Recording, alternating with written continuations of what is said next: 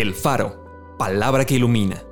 Porciones selectas de la Biblia acomodados como variados y sabrosos alimentos para el espíritu y el alma. Agosto 15. El Dios de paz les haga aptos en toda obra buena para que hagan su voluntad. Tengan gozo, perfeccionense, consuélense, sean de un mismo sentir y vivan en paz, y el Dios de paz y de amor estará con ustedes. Por gracia son salvos por medio de la fe, y esto no de ustedes, pues es don de Dios, no por obras para que nadie se gloríe.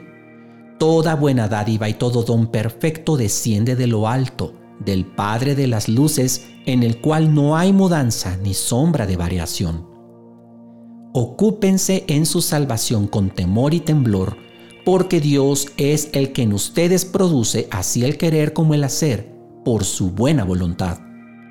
Transfórmense por medio de la renovación de su entendimiento, para que comprueben cuál sea la buena voluntad de Dios, agradable y perfecta. Sean llenos de frutos de justicia, que son por medio de Jesucristo, para gloria y alabanza de Dios no que seamos competentes por nosotros mismos para pensar algo como de nosotros mismos, sino que nuestra competencia proviene de Dios. Acompáñame a orar.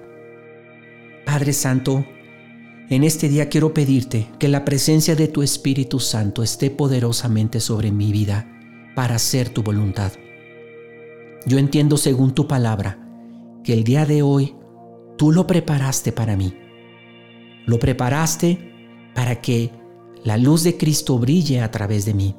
Lo preparaste para que yo sea un ejemplo de buenas actitudes, un ejemplo de amor, un ejemplo de tu gracia. Me preparaste y me llenaste de tu Espíritu Santo para buenas obras. Señor, ayúdame por favor a verlas y quiero estar dispuesto en todo momento a hacerlas.